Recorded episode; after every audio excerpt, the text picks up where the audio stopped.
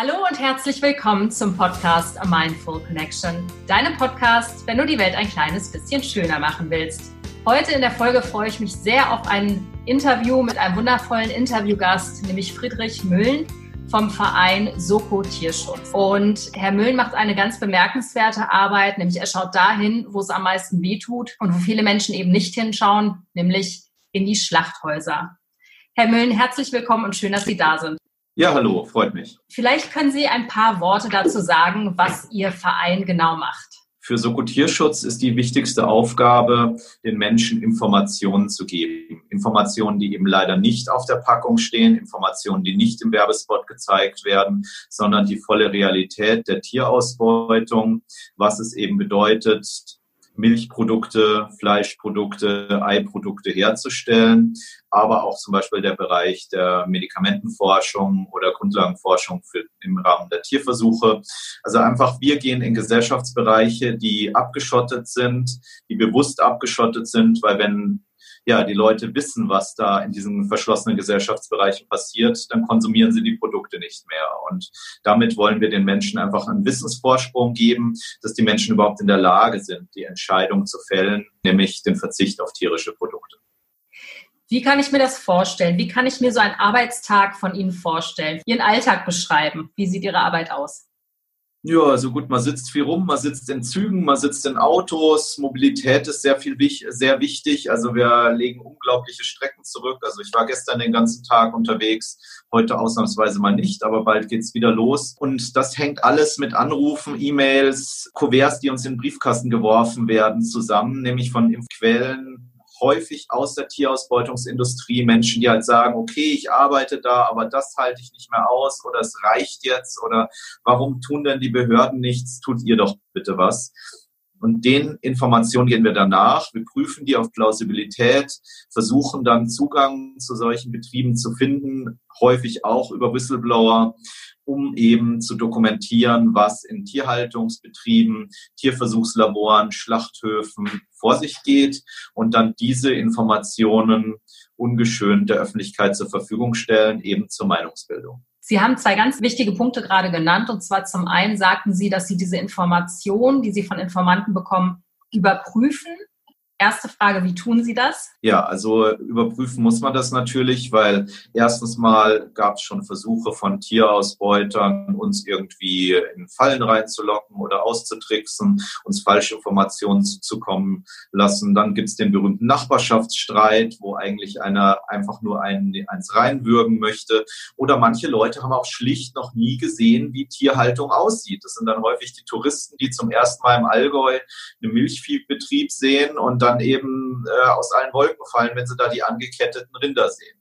Also das wird dann auf mehreren Stufen geprüft. Man muss da natürlich hinfahren, man muss mit weiteren Zeugen sprechen, man muss einfach rausfinden, ist das so und wie gravierend ist es, weil wir bekommen dermaßen viel solche Informationen, dass wir dann natürlich sozusagen, das ist eine der schwierigsten Aufgaben bei uns, entscheiden müssen, was ist jetzt so gravierend, dass man sofort handeln muss? Was ist so gravierend, dass man sofort die Behörden einschalten muss? Wo benötigt es weiteres Beweismaterial? Und so schlingelt man sich da irgendwie durch das Ganze durch.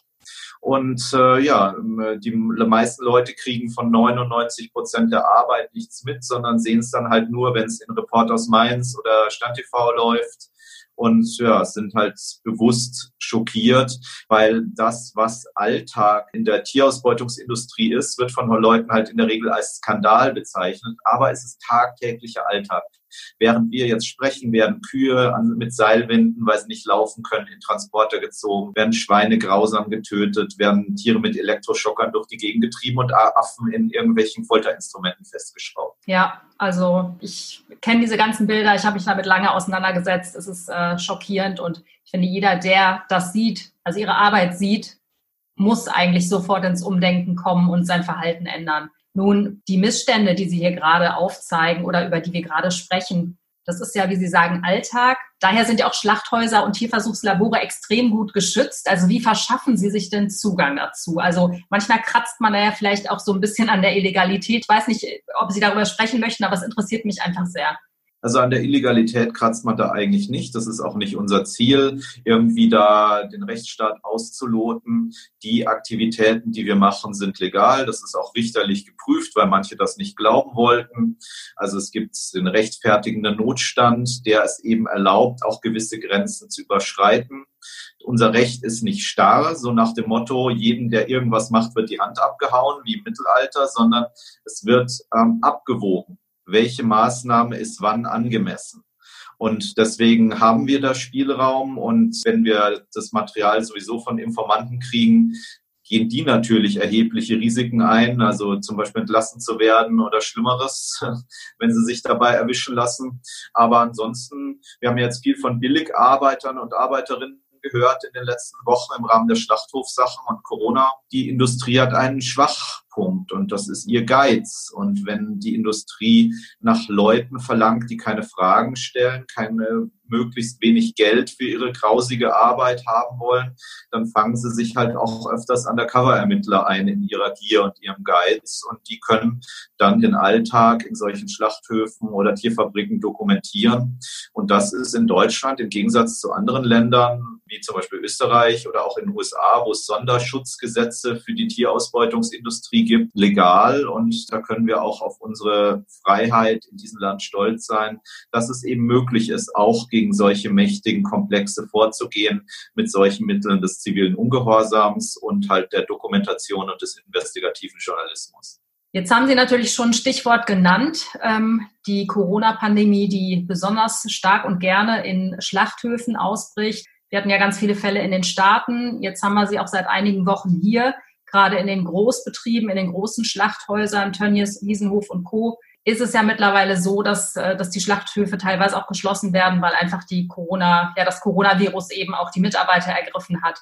Wundert Sie das noch?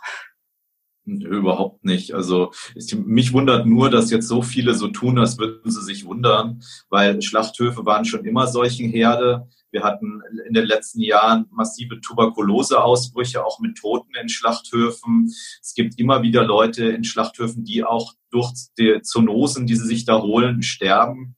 Und äh, das ist nichts Ungewöhnliches. Ähm, und ansonsten sind Schlachthöfe ja der, auch der Spross von vielen anderen Ungemach. Wenn die Leute sagen, ich habe den Kartoffelsalat gegessen und danach ging es mir ganz, ganz, ganz schlecht, dann lag das nicht an den Kartoffeln, sondern es lag an der Mayonnaise und halt einem weiteren Tierprodukt, was die Leute krank macht, über Salmonellen, Campylobacter und wie sie alle heißen. Also allgemein nicht nur der Schlachthof, sondern die ganze Tierausbeutungsindustrie ist im Prinzip eine riesen Petrischale, die ständig solchen Kram ausbrütet und äh, ja, sehr viel Ungemach über die Menschen bringt, wie wir es auch gerade bei Corona merken, weil Corona ist ein Virus aus der Tierausbeutungsindustrie. Und äh, Schlachthöfe, naja, als ich im Februar gesagt habe, wir werden in Deutschland ein Riesenproblem mit unseren Schlachthöfen und Corona bekommen, hat es niemanden interessiert. Das ist leider so Medienlogik, ja. Ähm, und dann plötzlich ging es ja ganz schnell und jetzt fallen ja sozusagen die Dominosteine mit allen Folgen für diese Industrie, dass Ställe übervoll sind, dass man darüber nachdenkt, Puten massenweise in Stellen zu vernichten, zu töten, weil das Schlachtsystem so jetzt nicht mehr funktioniert. Und das zeigt halt nur mal wieder, wie, dass das alles auf sehr, sehr tönernen Füßen steht. Und ja, das wird nicht die letzte Zoonose sein. Wir werden sowas regelmäßig erleben. Und ich frage mich, wann der Moment kommt, dass die Leute endlich kapieren, dass das sehr viel mit dem eigenen Konsum zu tun hat und man damit aufhören muss. Ja, das ist sowieso etwas, darüber habe ich mich sehr viel mit äh, Freunden und Bekannten unterhalten dass dieser Ausbruch ähm, der Corona-Pandemie in den Schlachtbetrieben im Moment eventuell auch eine Chance sein kann. Sehen Sie das genauso oder sind Sie da eher schon sagen pessimistischer eingestellt und sagen sich, da muss noch was viel Schlimmeres passieren, damit die Leute endlich aufwachen? Ach, ich sehe das schon als Chance. Also wie man jetzt sieht, das äh, sind so Kettenreaktionen, die dadurch in Gang treten. Diese ganze Branche steht auf einem hauchdünnen Glas sozusagen und es braucht nicht viel, um das zu erschüttern oder zu zerschlagen. Und natürlich wäre jetzt zu viel gesagt, dass man sich darüber freut, über so eine Tragödie, die tausende Menschen das Leben kostet, ähm, darf man sich nicht freuen. Aber es ist ein weiterer Mosaikstein im Untergang der Tierausbeutungsindustrie, den wir in den nächsten Jahrzehnten und Jahren erleben werden. Ich habe immer gesagt, 2030, 2035 ist diese Industrie am Ende und ich denke, das wird schneller gehen, weil einfach so vieles zusammenarbeiten muss, um diesen Wahnsinn erhalten zu bleiben. Natürlich die Masse der Konsumenten, die weiterhin das Fleisch, Milch, Eier kaufen, das, äh, da ist nicht meine größte Hoffnung drauf, aber die ganzen Begleiterscheinungen klimatischer Hinsicht, also die globale Erwärmung, die einfach dieser Industrie das Wasser nimmt, um weiterhin ausbeuten zu können, die dieser Industrie die Futtermittel nimmt, die um weiterhin ausbeuten zu können. All das sägt an diesen Ast und wir werden Tönnies, Westfleisch, Diesenhof und Co. darunter stürzen sehen und das wissen die teilweise auch und orientieren sich ja schon in Sachen pflanzliche Lebensmittel, weil sie wissen, dass das Fleischzeitalter endet. Was wünschen Sie sich von der Politik? Weil ähm, ehrlich gesagt, ich habe mir gewünscht, als die Corona-Pandemie losbrach, dass jetzt eben endlich das Umdenken stattfindet, dass man auch mal an die Wurzel allen Übels guckt, nämlich den massiven Fleischkonsum. Aber es werden ja immer nur so ein paar Brände gelöscht von der, von der Politik. Jetzt wird alles, alle Hoffnung auf Impfstoffe gesetzt. Aber im Prinzip das, wo ich das Problem an sich sehe, da wird erstmal nicht dran gerüttelt. Ähm, gibt es da etwas, wo Sie sagen, das kann die Politik besser machen oder etwas, was Sie sich wünschen? Ähm, Corona hat, glaube ich, jetzt uns mal gelehrt, was die Politik alles kann. Sie kann nämlich das Leben von 83 Millionen Menschen völlig auf den Kopf stellen, auch viele Existenzen zerstören. Ich denke nur an die Künstler und Künstlerinnen, die jetzt quasi kein Auskommen mehr haben und einfach ja, dieser Pandemie halt zum Opfer fallen. Und die Politik hat die Möglichkeiten, aber sie hat nicht den Mut.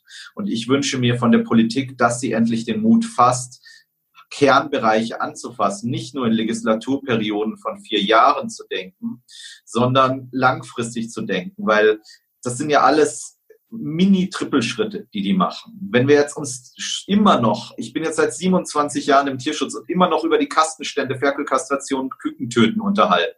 Das sind Themen, die liegen seit 40 Jahren auf der Agenda. Und wenn wir da nicht beschleunigen, dann ähm, wird die Politik und auch die Demokratie in dem Land, glaube ich, eine schlimme Bauchlandung erleiden, weil, wie wir jetzt schon gesehen haben, so Nosen, Pandemien wie Corona fordern auch totalitäre Tendenzen. Es ist nicht unbedingt förderlich für die Demokratie, wenn die Menschen sehen, dass die Politik untätig bleibt, Lobbys schützt, sich vor Tönnies und Co. stellt. Und das ist alles ein Riesenproblem, was wir in den nächsten zehn Jahren angehen müssen, und zwar rabiat ähm, sonst ähm, haben wir unsere Zukunft verspielt. Also ich kann jetzt auf die Uhr gucken. Es, es ist, ähm, muss schnell gehen und ich habe sehr arge Zweifel, dass die Politik in der Lage ist, diese Maßnahmen zu ergreifen. Weil Frau Merkel, ich schätze sie für vieles sehr, aber das mit Tierschutz, Umweltschutz, das hat sie einfach nicht begriffen. Nun gibt es ja noch den Verbraucher und ich appelliere eigentlich immer an einen selber. Also ich finde es total wichtig, dass man in die Eigenverantwortung kommt und dass man selber Schritte unternehmen kann, dass man sich also quasi ermächtigt, dass man da nicht untätig zusieht, weil das gibt einem ja auch eine unglaubliche Kraft zurück, wenn man weiß, man kann etwas tun.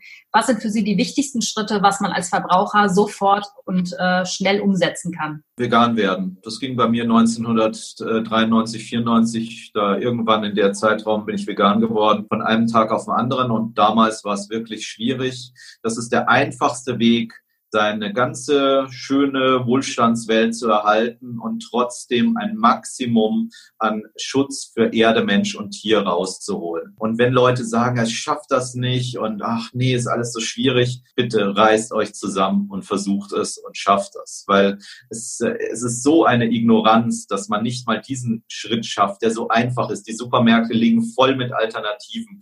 Keiner muss auf seinen Quark, Käse oder Fleisch verzichten, nur halt eben dann auf pflanzlicher Basis. Aber immer wieder hört man die gleichen Argumente, sagen die Leute, ja, aber der Löwe und aber der Regenwald, der wird doch für Soja abgeholzt, ja, für euer Soja, für eure Tiere, die zu eurem Fleisch und Milch und Eier werden. Das ist echt frustrierend, dass da nicht mehr weitergeht, weil da, wenn die Politik versagt, sind die Menschen gefragt. Und wenn die Menschen äh, endlich realisieren, wie mächtig sie sind, wie mächtig der, äh, die Schlange an der Kasse ist, wie mächtig der Einkauf eben ist, das kann diese ganze Industrie auch umwerfen. Wenn die Politik versagt, müssen wir es tun. Und zum Glück tun das bereits viele Millionen Menschen, aber da ist noch sehr viel Luft nach oben.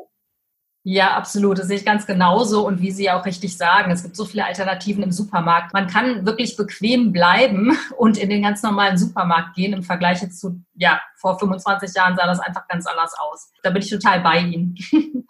Ich würde gern noch mal auf den Punkt zurückkommen und das ist eine Frage, die mich speziell ja persönlich auch interessiert. Jetzt in den Staaten ist es so, durch diese ganze Corona-Pandemie, als die Schlachthöfe geschlossen wurden, viele Bauern oder Farmer haben angefangen, die Tiere, die nicht mehr geschlachtet werden durften, weil die Schlachthöfe geschlossen waren, umzubringen. Also man kann es so krass sagen, entweder die Hühner mit Schaum zu ersticken oder die Lüftungsanlagen auszuschalten und die Schweine sind elendig verreckt in ihren ähm, ja, in ihren Stellen. Ich habe mich gefragt, das ist ja hier in Deutschland jetzt das Gleiche. Die Bauern gehen auf die Barrikaden, wissen nicht mehr, wohin mit ihren Tieren. Wissen Sie aus nächster Quelle, wie damit umgegangen wird? Was passiert mit den Tieren? Naja, es ist so, da muss man unterscheiden Schweine und Geflügel.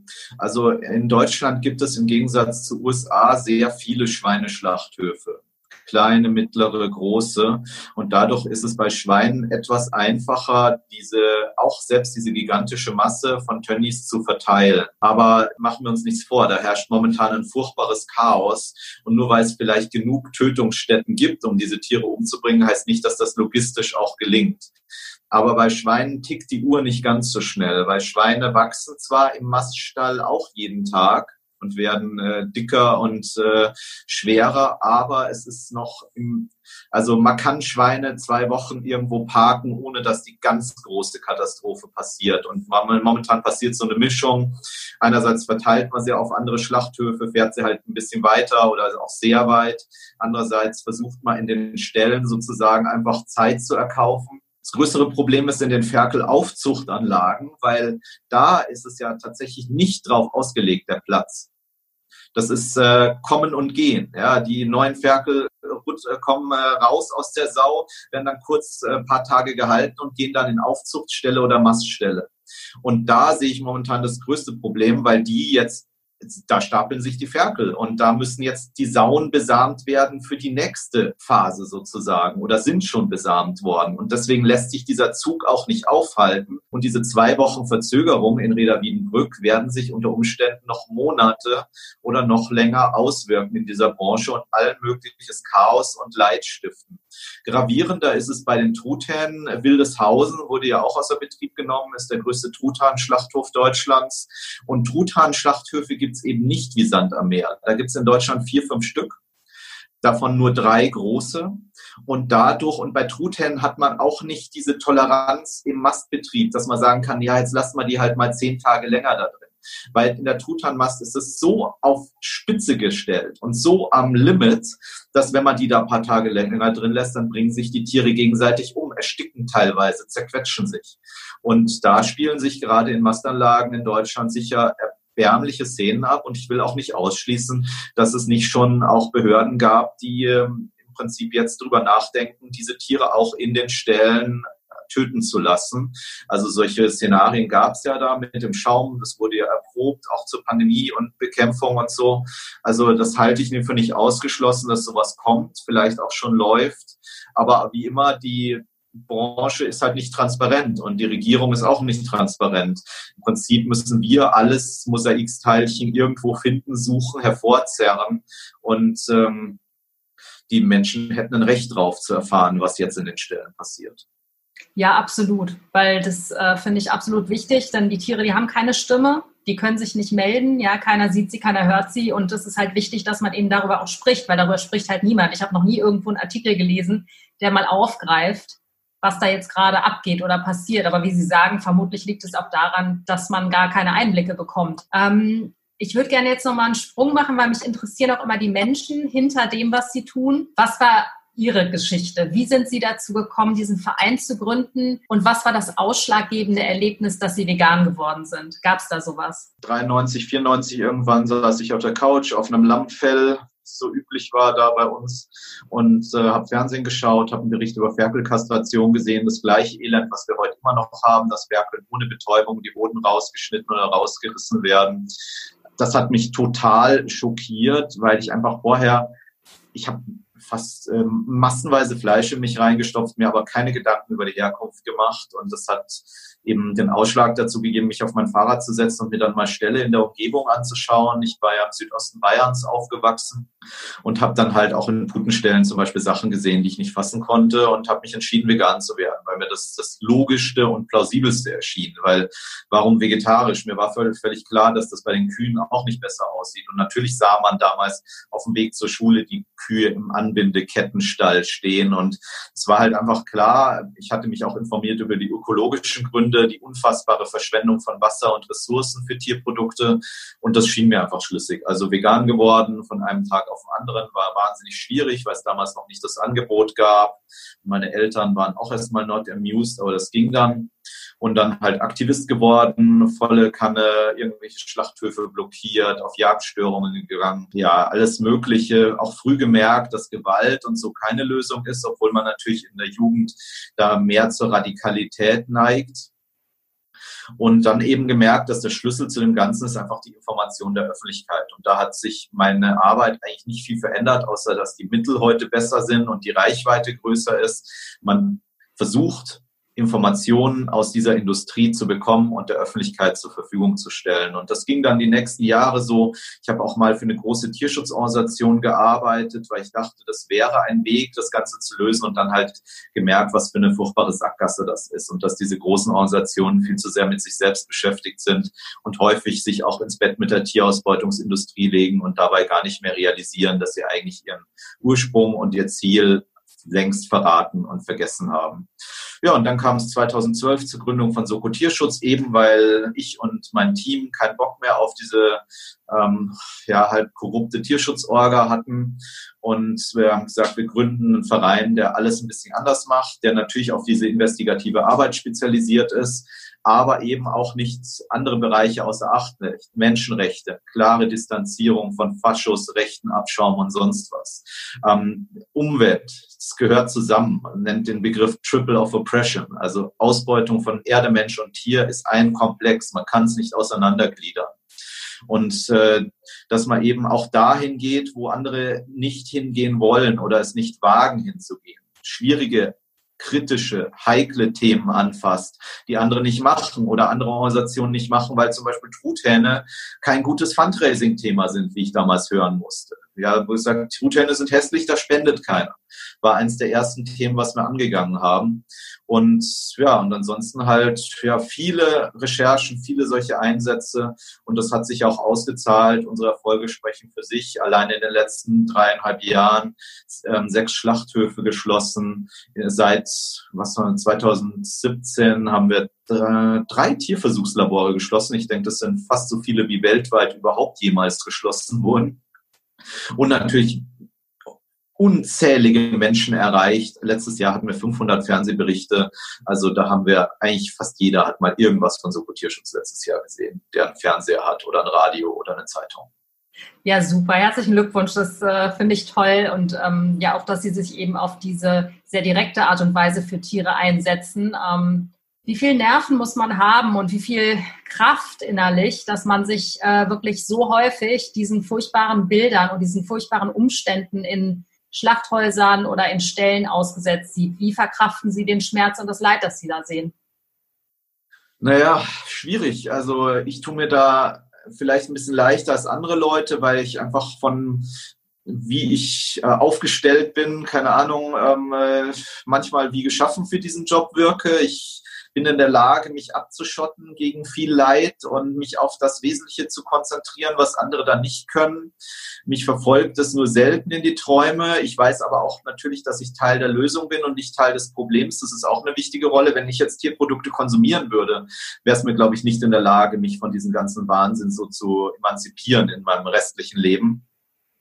Aber klar, das ist was, was, wo man immer mit sich zu kämpfen hat. Aber wir sind ein großartiges Team. Man hilft sich natürlich auch gegenseitig, indem man dann nach dem Einsatz redet, was hat man gesehen, was hat man dabei gefühlt. Aber nicht jeder schafft es. Also eine gute Kollegin von mir, die züchtet heute Bio-Karotten in Irland. Also die hatte keinen Bock mehr auf den ganzen Irrsinn. Und naja, vielleicht bin ich auch irgendwann an dem Punkt. Aber momentan ähm, braucht es das halt auch unbedingt. Es gibt auch wenig Alternativen in der Arbeit. Trittbrettfahrer gibt es zwar genug aber es ist halt nicht so einfach. Ne? Es ist nicht einfach so, die Leute sehen immer unsere Aufdeckung und denken, naja, da gibt es so ein Rezept und das muss man nur nachmachen und dann wird das schon was. Es ist nur möglich mit sehr langer Erfahrung, sehr viel Einsatz und auch einer guten Portion Glück. Ja, Sie haben ja auf Ihrer Website auch stehen, dass Sie sozusagen wirklich sofort ins Handeln kommen, dass Sie auch bereit sind, Ihre Zeit zu opfern, ähm, Ihre Freiheiten aufzugeben, eben um sich dann für ja, gequälte Tiere einzusetzen. Inwieweit haben Sie noch ein Privatleben oder ist das quasi verbunden mit Ihrer Arbeit? Naja, das ist eigentlich nicht sinnvoll, dass man das mit der Arbeit verbindet. Im Prinzip ist es ja mein Hobby, mein Beruf. Ja, also ich habe das als Hobby angefangen, diese Tierschutzarbeit, und heute mache ich es äh, Vollzeit immer. Ähm, und mit Vollzeit meine ich tatsächlich häufig rund um die Uhr. Aber nichtsdestotrotz ist es wichtig, dass man Auszeit hat, dass man Ruhebereiche hat, wo dann auch nicht die Schweinemast oder der Schlachthof drin vordringt, dass man das Handy zu gewissen Zeiten ausschalten kann, weil es bringt nichts, wenn man verglüht ähm, oder dran kaputt geht. Und deswegen habe ich meine Videospiele, ich sammle leidenschaftlich gern alte Nintendo-Spiele, die ich auch gerne spiele, gehe gerne in den Wald Pilze suchen, sammle Mineralien, reise sehr, sehr, sehr gerne, auch gerne mal weit. Also diesen Ausgleich braucht man und das ist, denke ich, auch ein Schlüssel, den viele Leute noch nicht begriffen haben, weil ich habe in den letzten fast 30 Jahren sehr viele sehr engagierte Menschen gesehen, die nicht mehr dabei sind, weil sie aus irgendwelchen Gründen halt dran zerbrochen sind. Und das kann ich einfach nur den Leuten raten. Lasst die Sache nicht zu nah an euch herankommen. Versucht Erfolge zu erzielen, weil Erfolge sind wie so ein Rettungsanker. Und ansonsten schafft euch den nötigen Freiraum. Es bringt den Tieren nichts, wenn man äh, rund um die Uhr immer da ist und dann ist man halt irgendwann nicht mehr da. Ja, sehr, sehr weise gesagt. Was war denn Ihr größter Erfolg, um mal zu einem ja, positiven Ende zu kommen?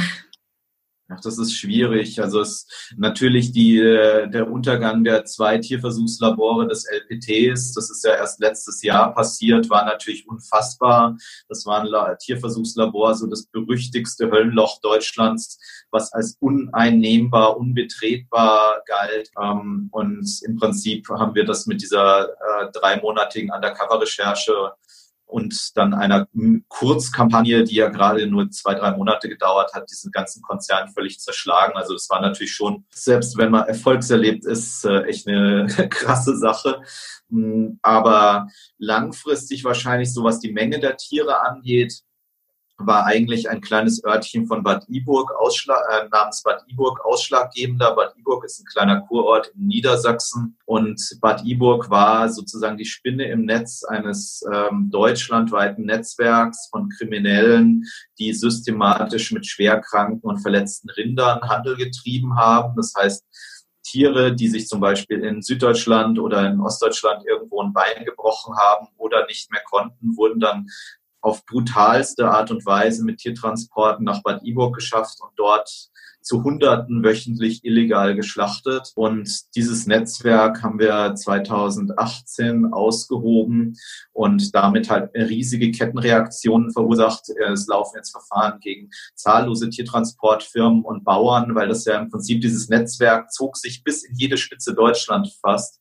Und das hat zahllosen Tieren ein unfassbar grausames Schicksal bewahrt und hat bis heute Schockwellen in die ganze Branche. Also manchmal sind es die unauffälligen Fälle, die eigentlich dann die größte Wirkung erzielen und nicht das, was die größten Schlagzeilen macht. Aber ja, also Bad Iburg war für mich das Schlimmste, was ich jemals gesehen habe und äh, wo ich auch am frohsten bin, dass diese Wahnsinnigen nicht mehr auf Tiere losgelassen werden. Und ich kann bis heute sehen, dass diese Transporte wesentlich weniger geworden sind. Also das ist toll, aber natürlich einen Beagle in der Hand zu halten, der einen ins Gesicht atmet und mit seinen großen Augen ins Gesicht guckt, wo man weiß, dieser Beagle wäre sonst zu Tode gefoltert worden im LPT, ist auch ein Moment, ähm, den man sich am besten ganz fest irgendwo im Gehirn festtackert, ähm, äh, wenn es mal wieder härter ist es ist einfach so toll, dass es so Menschen wie Sie gibt und so ein Verein wie Ihren. Ich finde das einfach Wahnsinn, was Sie da auch an Energie reinstecken. Jetzt würde ich gerne noch mal eine Abschlussfrage Danke. stellen, die ich immer stelle, gerne, die ich immer stelle. Wir beamen uns in das Jahr 2050. Wie stellen Sie sich dieses Jahr vor? Was hat sich für Sie ins Positive verändert? 2050 wird es keine ähm, Massentierhaltung mehr geben. Da bin ich mir sehr sicher. Ich denke eher, dass es schon das Jahr 2030 sein wird, dass diese Branche kaputt geht. Aber im Jahr 2050 wird es es nicht mehr geben. Wenn die Leute Fleisch essen, werden sie Fleisch aus Druckern oder auf synthetischer, pflanzlicher oder ähm, Petrischalenbasis essen, also das gezüchtete Fleisch, Clean Meat. Also im Prinzip die Tierausbeutungsindustrie, wie wir sie heute kennen, wird nicht mehr existieren. Tierversuche wird es leider wahrscheinlich immer noch geben, weil die sind halt sozusagen die härtesten im Nehmen, diese Branche, und ist natürlich auch die Branche, die am meisten den Egoismus der Leute verlangt. So, naja, vielleicht kann man doch ein paar Affen gut quälen, wenn vielleicht doch irgendwann mal irgendwas rauskommt, was mir hilft. Aber ansonsten hoffe ich, dass man viele Sachen technologisch lösen kann. Ich hoffe, dass unsere Demokratie dann noch existiert, weil wir momentan extreme totalitäre Tendenzen haben. Ähm, rechte Arschkrampen wie AfD und Co. Ähm, nagen an diesen, an unserer Freiheit und an unseren ganzen Möglichkeiten, die wir uns über Jahrzehnte erkämpft haben. Und ich hoffe, dass wir da die Kurve kriegen. Ich hoffe, dass wir auch die Kurve gekriegt haben mit der globalen Erwärmung. Auch das hat sehr viel mit Technologien zu tun. Technologien, die seit Jahrzehnten da sind. Das Elektroauto stand eigentlich schon in den 70er Jahren startbereit da. Jetzt ähm, merkt man so langsam, dass man diese Technologien wohl doch vielleicht so langsam umsetzen sollte. Also ich bin Optimist. Dementsprechend glaube ich, es kann schon werden am meisten mache ich mir Sorgen um unsere Freiheit und unsere Demokratie momentan. Herr Möhlen, vielen Dank für diesen Ausblick ins Jahr 2050. Ich hoffe, dass dich das Gespräch genauso inspiriert hat und motiviert hat, mehr für die Tiere zu tun, als du es vielleicht bisher tust. Wenn du noch mehr erfahren möchtest über Soko Tierschutz und die Arbeit von Herrn Möhlen und seinen Kollegen, dann geh bitte auf die Website www.soko-tierschutz.org. Da erfährst du alles weitere. Du kannst spenden, vielleicht kannst du sogar mitmachen oder du kannst dich auf jeden Fall weiter informieren über das Schicksal von vielen Tieren hier in Deutschland und auf der Welt. Ja, ich hoffe, wir können alle gemeinsam die Welt ein kleines Stückchen besser machen. Wie immer kannst du diesen Podcast auf YouTube, iTunes, Spotify, Deezer, Google oder bei mir auf der Website www.mindfulconnection.de hören ich würde mich riesig freuen, wenn du eine Bewertung hinterlässt bei iTunes zum Beispiel und wünsche dir einen wundervollen Tag. Lass uns gemeinsam die Welt besser machen. Alles Liebe, deine Alia.